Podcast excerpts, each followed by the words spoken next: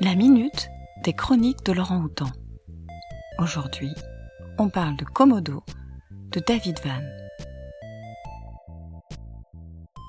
Komodo, une île paradisiaque, royaume de la plongée, au large de l'Indonésie. Roy, la cinquantaine, est un auteur à la dérive, venu ici pour se reconvertir en instructeur de plongée. Une occasion de faire venir sa mère et sa sœur pour des retrouvailles. Une semaine d'accalmie pour la sœur de Roy, nommée Tracy, qui depuis cinq ans ne s'est guère arrêtée, elle qui jongle avec ses jumeaux.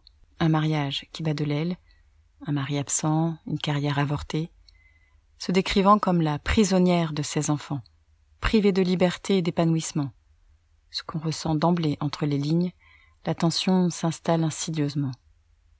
Les reproches tombent comme des coups de tonnerre sur son frère, lui qui a divorcé, qui n'a pas d'enfant, on sent le passé peser sur les mots et une mère tiraillée. Et quand elle plonge, tout s'allège.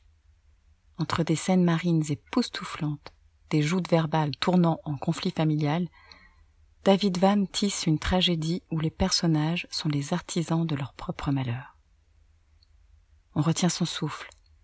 C'est incisif, sensible, percutant et dérangeant.